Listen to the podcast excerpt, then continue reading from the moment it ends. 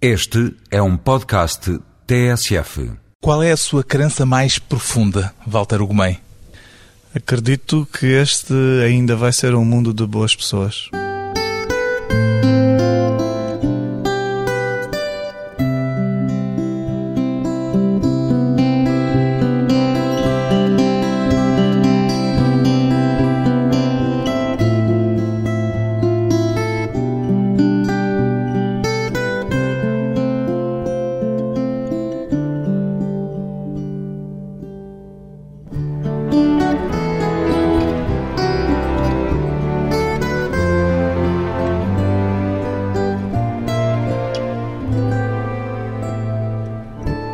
Ugumem, 37 anos, escritor, zanga-se quando vê o seu nome escrito em letra maiúscula, Walter Ugumem. Não, nada, nada. Mas imagino que não lhe será indiferente. Sim, reparo, de alguma forma, o hábito de escrever os meus livros e assinar o meu nome em minúsculas faz com que me saltem aos olhos as maiúsculas, mas não levo rigorosamente nada a mal. Ser conhecido como o escritor que não usa maiúsculas já é algo que encara como fazendo parte da sua identidade literária também? Sim, um pouco, embora espero que as pessoas me possam conhecer por muito mais. Não seja só isso. Seria extremamente redutor ficar conhecido por um pormenor que é formal. Mas é um pormenor relevante, com alguma importância? Sim, sem dúvida. Eu opto pelas minúsculas não por um efeito de parafernália apelativa, mas porque acredito que o texto se torna mais rápido, que abdico de uma certa. Hum, prévia convenção de que algumas palavras são mais importantes do que as outras e por isso, em certo sentido... Quer torná-las, quer democratizá-las democratizo, texto. o uso das palavras e depois cabe ao leitor distribuir por elas a importância relativa, não é? E por isso as minúsculas têm muito mais consistência do que a simples limpeza visual. Não é apenas um modismo pessoal. Não é, não é. E se fosse, não teria paciência para ele. Mas põe a hipótese de um dia destes publicar um livro com as palavras a começarem pela letra maiúscula, como nos ensinaram na escola, no início de cada frase? Ponho, ponho essa hipótese, sobretudo porque nunca ponho a hipótese de fazer sempre a mesma coisa. E por isso, se fazer sempre a mesma coisa seria escrever em minúsculas a vida toda, eu não sou tão de confiança que possa garantir essa receita. Quanto mais sempre. não fosse para se pôr em causa a si próprio também? Sim, sim, sobretudo porque não acredito em mim tão piamente. Com que idade é que decidiu passar a escrever em letra minúscula exclusivamente? Talvez a partir dos 17, 18 anos. Bem cedo, portanto, antes de ter publicado qualquer livro. Sim, muito antes, muito antes. O meu primeiro livro não tem minúsculas por inteiro, tem algumas maiúsculas porque, enfim, fui ultrapassado pela minha inexperiência. Porque ainda não era dono da sua própria vontade nessa matéria? Sim, porque foi um pouco, enfim, ingênuo e, e, estava apaixonado por mim profundamente porque ia ter um livro e acabei por achar que quem me dava essa possibilidade de edição merecia tomar uma decisão final. Foi uma concessão, portanto? Foi uma grande concessão, concessão Palerma. De que se arrepende? Arrependo-me porque não faz sentido. Não me arrependo assim demasiado porque está feito, está feito. Inclusive o livro é mau de qualquer maneira, com minúsculas ou sem minúsculas. Não voltou a editá-lo, nem pensa e... voltar a usá-lo? Nunca, nunca. Nem numa poesia completa? nunca, não. Se eu pudesse ia buscá-lo à casa das pessoas e afogava-o. Mas, mas enfim, não posso fazê-lo. O que é que seria diferente se não tivesse tido essa percepção em relação às maiúsculas e às minúsculas? O que é que seria diferente naquilo que escreve? Alguma coisa? Sim, sem dúvida. Há vários expedientes dentro do texto que existem para facilitar a leitura quando faço opções, como abdicar de muita da sinalética que usualmente se utiliza. E Os pontos isso... de interrogação também, por exemplo. Sim, por exemplo. Por isso não é de todo indiferente o modo como as frases são construídas, não é de todo indiferente ao facto de não comportarem maiúsculas e por isso alguma coisa se mudaria, alguma coisa teria de ser diferente. Como é que fez esta descoberta das minúsculas? A primeira evidência de que se poderia escrever assim com alguma substância foi através da poesia do Alberto, que eu conheci adolescente, que me marcou muito. E imediatamente achei que a limpeza do texto, que não seria só visual, mas uma certa indução me parecia certa e por isso só mais tarde é que, talvez dois, três anos mais tarde, é que eu percebi que existia o E. Cummings e tudo assim. E isso... O E. Cummings, que é um poeta que também tem essa particularidade de só escrever com minúsculos. Sim, ou que talvez não fosse assim, não é? Porque, segundo consta, isso poderá ser um equívoco, poderá ser um, simplesmente um mito acerca de, da sua vontade. E, na verdade, tinha mais que ver com a sua caligrafia com o modo como ele escrevia do que uma vontade expressa de, escrever em minúsculos. No seu caso é uma vontade expressa? No meu caso é uma vontade expressa. Pois bem, Walter Ugumem começou como poeta, já foi também editor, mas é como ficcionista que se afirma agora, com três romances já publicados e a distinção do prémio José Saramago, Sente-se na prosa o mesmo escritor que já era na poesia ou a natureza daquilo que escreve também se alterou de algum modo com essa migração da poesia para a prosa, Walter Ugumem? Eu, se calhar, devo começar por admitir que me sinto uma pessoa diferente. De quando escrevia exclusivamente poesia? Sim, sim. Eu, ao contrário do que normalmente se acredita, acredito que as pessoas mudam. E tenho a sensação de que mudo de vez em quando, talvez. Como os lagartos mudam de pele? talvez mas eu acho que é notória a diferença do meu discurso nos tempos exclusivos da poesia em relação ao tempo em que começo a trabalhar em prosa. Já contou que a prosa lhe aconteceu contra os seus próprios planos? Sim, porque estava eh, obrigado a escrever uma tese de mestrado e no pasmo de não conseguir arrancar com o texto, surgiu uma história que eu julguei que fosse um poema em prosa e depois julguei que fosse um microconto e depois julguei que fosse um pequeno conto. E, foi crescendo, crescendo. E depois talvez uma novela e subitamente era um romance e tenho para mim que por mais que esse romance contenha os meus genes literários, foi-me dado por alguma coisa insondável que dentro da cabeça dos escritores acontece. Que será o quê? Não sei, acho que subitamente a minha vida conseguiu uma mistura que resultou naquilo. Estamos à beira de um discurso de ordem mística. Mística, espiritual, sim, não, não é por aí. Mas de facto aconteceu-me sem contar, quer dizer, o romance foi escrito pela força, pela sua força interior, não é? Porque eu fui ficando fascinado com aquilo que frase a frase ia sendo dito, ia aparecendo no meu computador e fui em busca daquela coisa estranha que era feita de palavras. E... O que é que tinha contra a prosa e contra a ideia de contar uma história nessa altura? de facto achava que hum, talvez não fosse tanto o estar contra a prosa, mas estava tão a favor da poesia que achava que o que me interessaria seria sempre o trabalho de linguagem, a descoberta ao nível da linguagem. A ideia de contar uma história, no entanto, era-lhe quase repugnante? A ideia de contar uma história parecia-me inútil, pertença do universo do, do, entretenimento e para me entreter, sei lá, eventualmente ouço uma música ou vou ao cinema ver um filme até menos bom e fico mais entretido. Agora, escrever entretenimento era algo para que eu não estava disponível. Havia nisso de algum modo uma certa dose de snobismo intelectual à mistura? Não sei, ou alguma ingenuidade, se calhar era burro, assim, em todo, em todo o meu esplendor. Tive de aprender de alguma forma, não é? E aprendi, mas aprendi com a poesia, eu acho que aprendi com uma excelente escola, espero ter aprendido. Considera-se uma pessoa com opções estéticas bem definidas? Sim, mas. Apesar de mudar e de dizer que Quando... acredita na sua própria mudança. Sim, aquilo que faço, faço convicto, não é? E sei que o estou a fazer. Acho que estou muito seguro na formatação ou na fórmula que adoto nas coisas que faço. Agora, não quero é fazer disso um dogma ao ponto de não poder partir para outras versões, outras visões, outras formatações, seja o que, o que é que rejeita de antemão num livro? Essa é difícil. O que é que eu rejeito de antemão num livro? Antes rejeitava a ideia de contar uma história pelo simples prazer de contar uma história. Ainda é assim?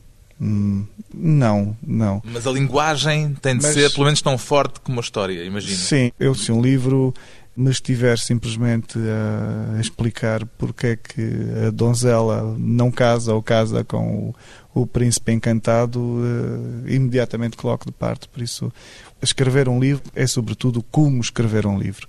E por isso, como um livro está escrito, é a sedução de que eu necessito para lhe dar atenção. E por isso, à partida, qualquer coisa que eu ature, digamos assim, e eu acho que todos nós, enquanto leitores, até porque a quantidade de livros disponíveis é tão desmesurada já, que não faz sentido estarmos a fazer concessões a coisas que nos aborreçam, que não nos preencham por algum motivo. Não é homem de fazer concessões normalmente? Faço muitas concessões, sou muito mole, tenho um coraçãozinho de manteiga e por isso. Contra a faço. sua própria vontade. Pelos vistos. Faço, faço, cometo erros voluntariamente, coisas que sei que me vão magoar, que me vão fazer mal, que me vão empobrecer, tudo e mais alguma coisa. Às vezes para chegar ao outro, para deixar que o outro esteja bem, às vezes enfio-me aí nos becos sem saída. Uma forma de conviver. Sim, sim, viver com. Viver com, conviver. Depois de uma pausa breve, voltamos com Walter Ugumem e o segredo das mulheres.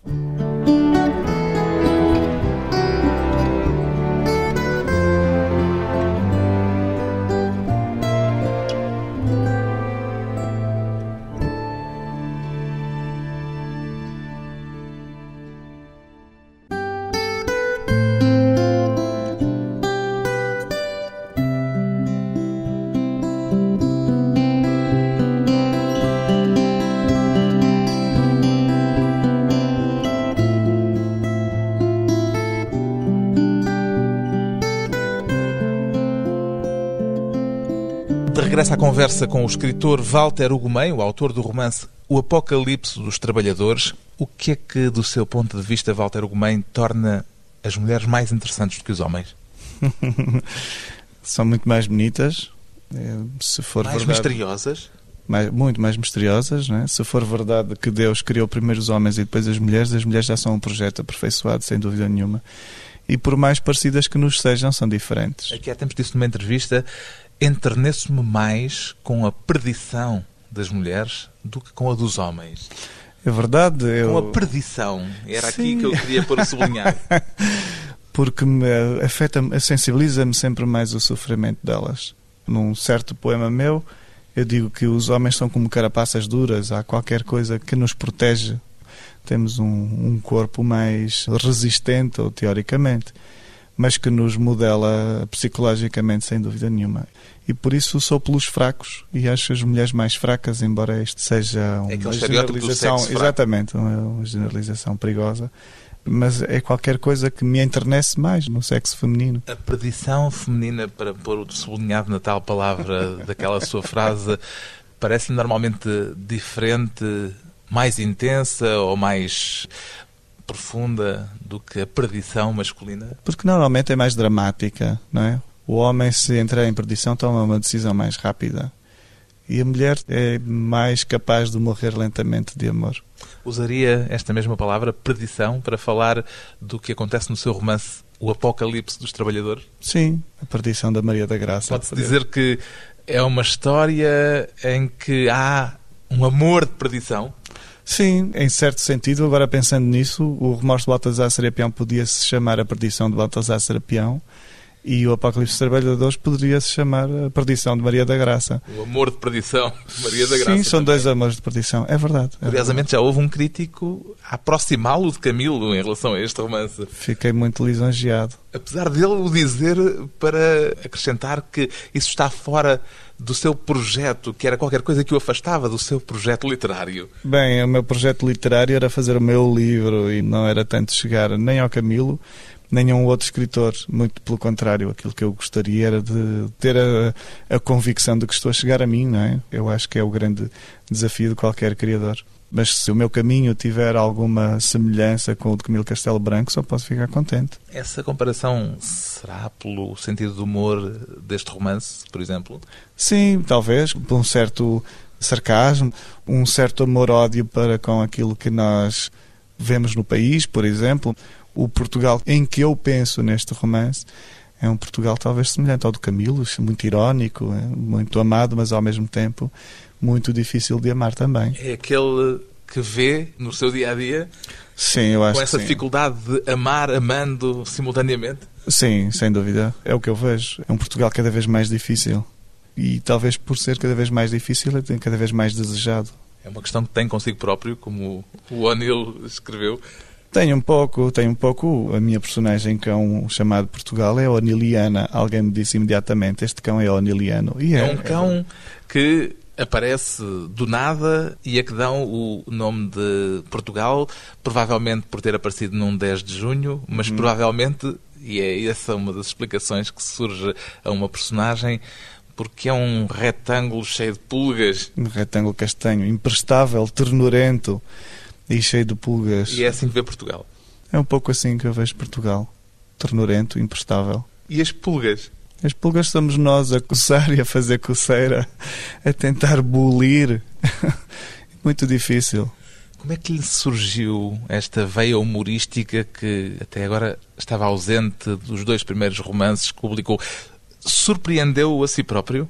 Surpreendeu-me um bom bocado porque na gestão das personagens deste romance alguma coisa da sua própria natureza, da sua própria força, puxava para um tipo de discurso, sobretudo o discurso direto, muito mais desbragado, muito mais aberto.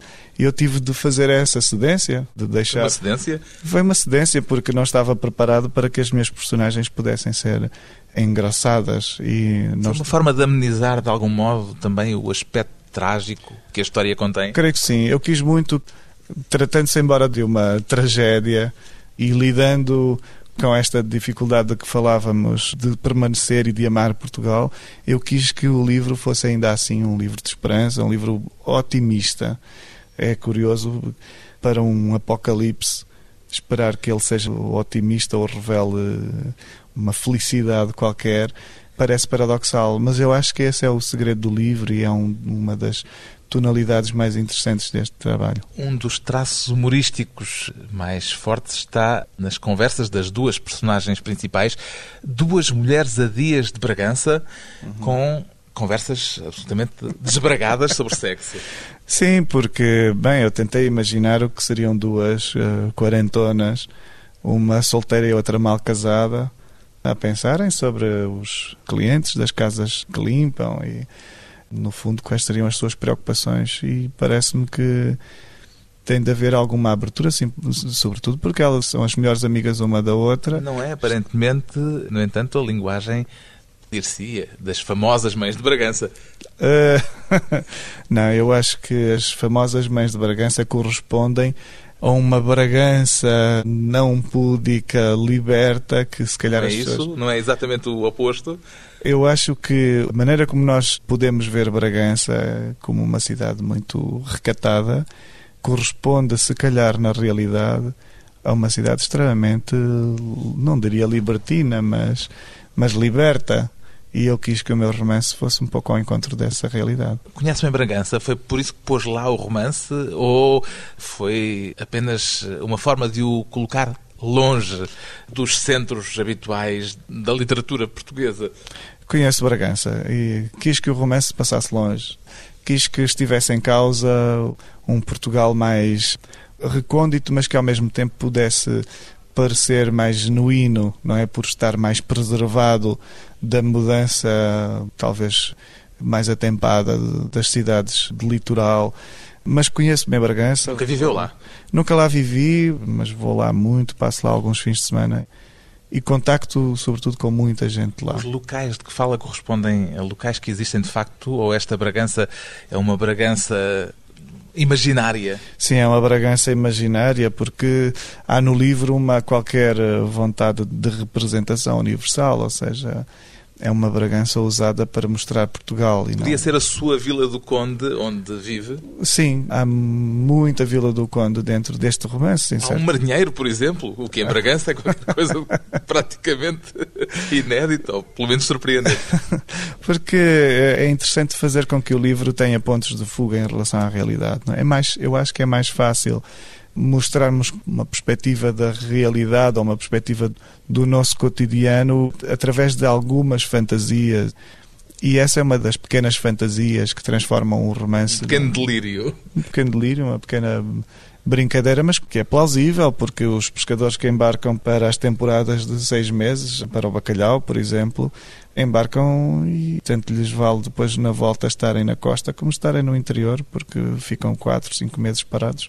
O livro lida também com fantasmas de ordem metafísica, mais ou menos universais, o da morte, por exemplo. Sim. que é muito forte neste livro, já era muito forte nos anteriores, é uma inquietação apenas, ou sobretudo literária, ou uma inquietação fortemente pessoal também?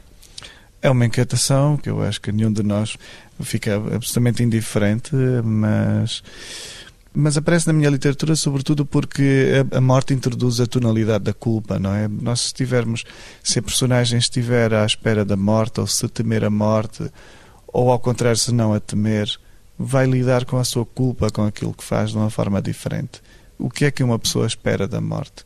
Há uma frase neste romance que talvez seja das frases de que eu mais gosto e de que mais me lembro, em que se diz que a morte será, poderá seguramente ser a nossa grande oportunidade. Ou seja, se não for a morte que nos trouxer, se não for este facto que finalmente nos traga alguma coisa de verdadeiramente impressionante e bom, não, nada mais vai.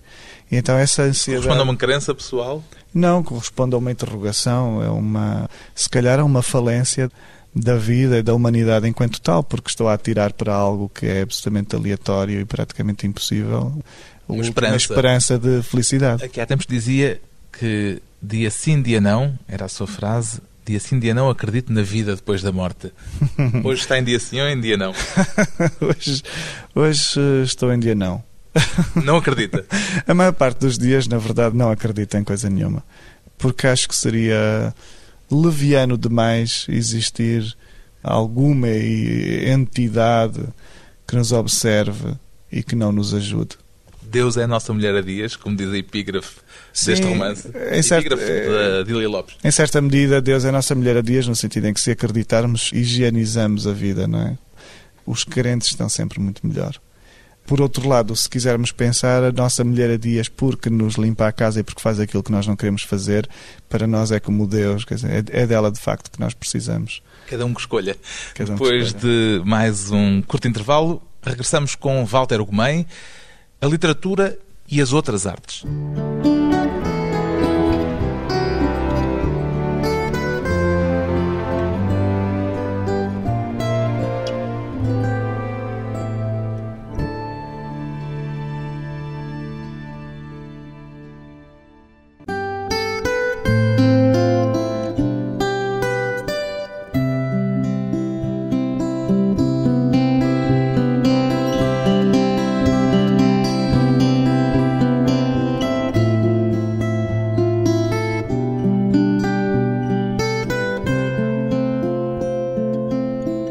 Convidado hoje para a conversa pessoal e transmissível o escritor, cantor e artista plástico Walter Ugumem.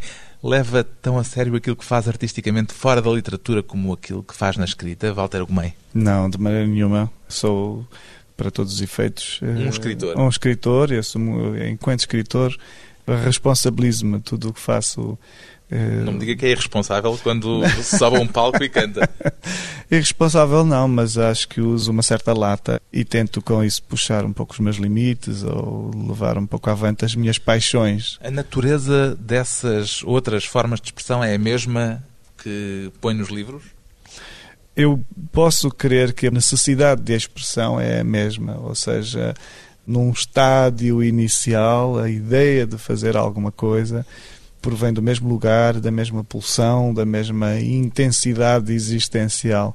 Mas depois, algures no caminho da realização das coisas, as formas ou as matérias-primas apresentam-se-me e o resultado pode ser um texto, pode ser um, simplesmente uma canção, pode ser um desenho, seja o que for. E o tipo de recompensa que obtém é semelhante?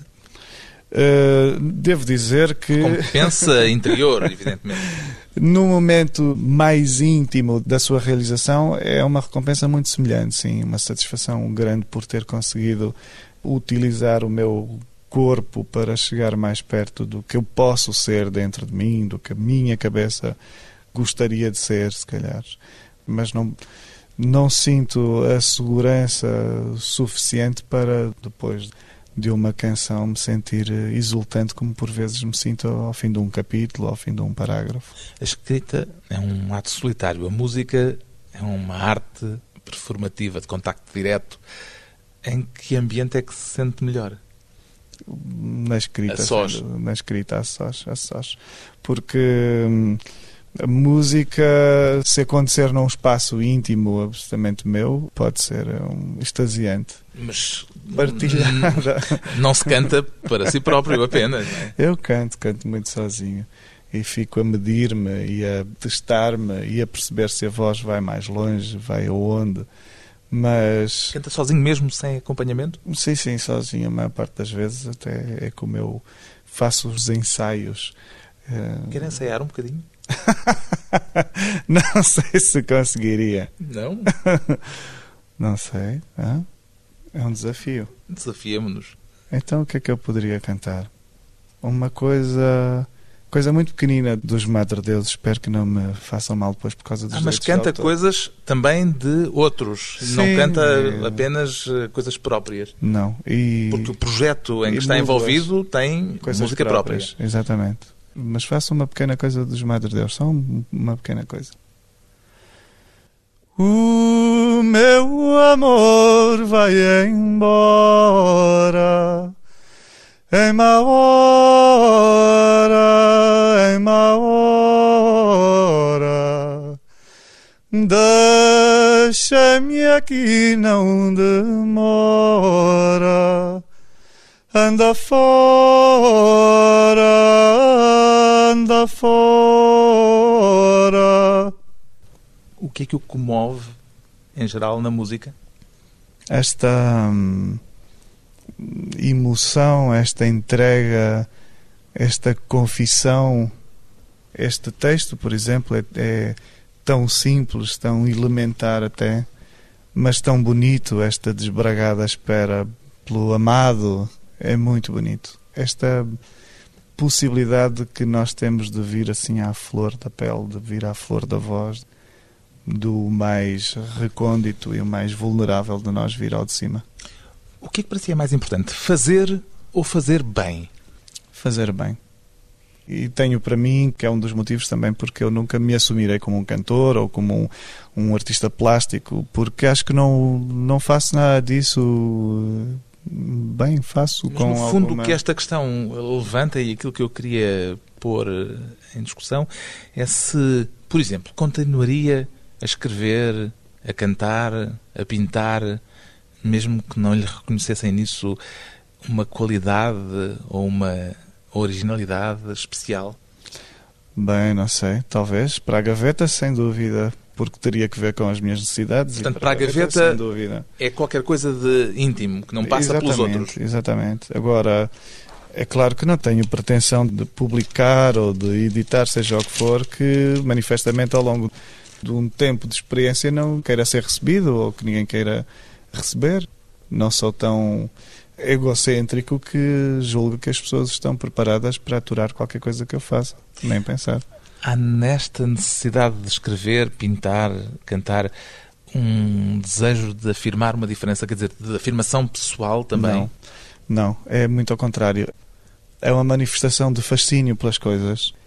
A minha admiração por quem faz, por quem cria, por quem canta, dança, pinta, seja o que for, é tão grande que é uma vontade enorme de ficar perto, de entender como é que as pessoas que eu admiro se tornam as pessoas que eu admiro. Se calhar, se quiserem, no fundo do túnel e no divã, é uma estratégia constante, aturada para gostar de mim. Como, por exemplo, atravessar a Avenida Central de Braga nu. Sim, isso foi, uma, foi um, um desafio que o Pedro Guimarães, fotógrafo, me fez para a criação de uma imagem. E Por isso foi é que eu um, perguntava foi um desafio que eu aceitei Se era um para desafio mim mesmo. no para- sentido de afirmação pessoal, quer dizer, qualquer coisa Não que tanto- permita que digamos, no seu caso, que diga eu fui capaz disto. Sim, mas eh, eu fui capaz disto, mas sobretudo eu fiz algo que as pessoas, ou os criadores que eu mais admiro, fariam. Ou seja, desde logo o Pedro Guimarães, o fotógrafo que esteve comigo nessa aventura, é uma pessoa que eu admiro. Eu queria estar à altura dele. Eu pensei assim, ele está a dar-me uma oportunidade, este desafio É um desafio a que eu tenho de é uma oportunidade para eu estar mais perto dele. Não era um intuito de transgressão também? de me transgredir a mim. não tenho vontade rigorosamente nenhuma e não tenho necessidade nenhuma de ou de ser provocador ou de não, simplesmente as coisas fazem parte de uma natureza que não passa por aí. Não é, não, não é entende uma a arte também como uma forma de provocação em certos momentos. Entendo, mas é arte, é arte. Não sou exatamente eu. Às vezes eh, falo disso eh, acerca dos meus livros. Os- São os meus livros que dizem determinadas coisas, que pensam assim, digamos assim. Eu sou outro Os cidadão. seus livros levam-no a pensar, eh, por vezes, coisas que não tinha pensado antes, Uhum, abrem-lhe caminhos sem dúvida. para coisas que não lhe tinham ocorrido ainda. Sem dúvida. Eu sempre costumo dizer que os meus livros não começam por ser autobiográficos e, e tornam-se autobiográficos no fim.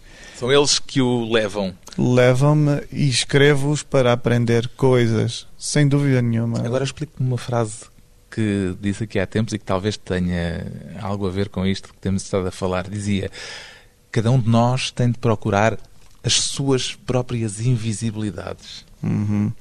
Porque somos rodeados, porque somos tabelados por eh, tantas restrições e, e ampliações às quais não deitamos mão porque não sabemos muito bem o que é, porque temos medo de arriscar eh, chegar ao mais estranho de nós, se calhar. E eu procuro isso, procuro Essas conhecer. invisibilidades para si próprio, quer dizer, recantos recônditos e escondidos que o próprio Walter não conhece de si. Sim, sim, coisas que subitamente, através de uma meditação, através de uma consciencialização de quem nós somos, encontramos dentro da nossa cabeça coisas que, coisas que sabemos sem saber, no fundo, não é? O, o conhecimento mais premente do universo, de alguma forma, está cá dentro mesmo. Nós somos uma medida fantástica para todas as coisas. Temos é de utilizar o tempo e a capacidade de nos consciencializarmos de nós próprios para fazer as coisas saltarem cá para fora.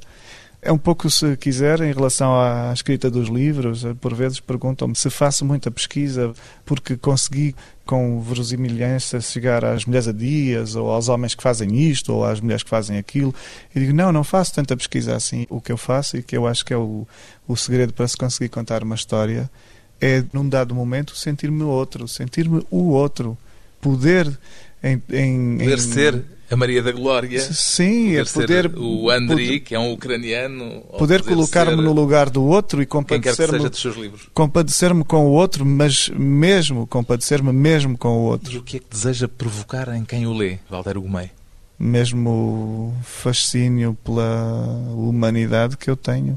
E por isso é que dizia no início que isso ainda nos há de levar a um planeta de boas pessoas. Um escritor a aperfeiçoar as invisibilidades e a sensibilidade secreta de quem o lê. O romance mais recente de Walter Gomem chama-se O Apocalipse dos Trabalhadores, edição Quid Novi.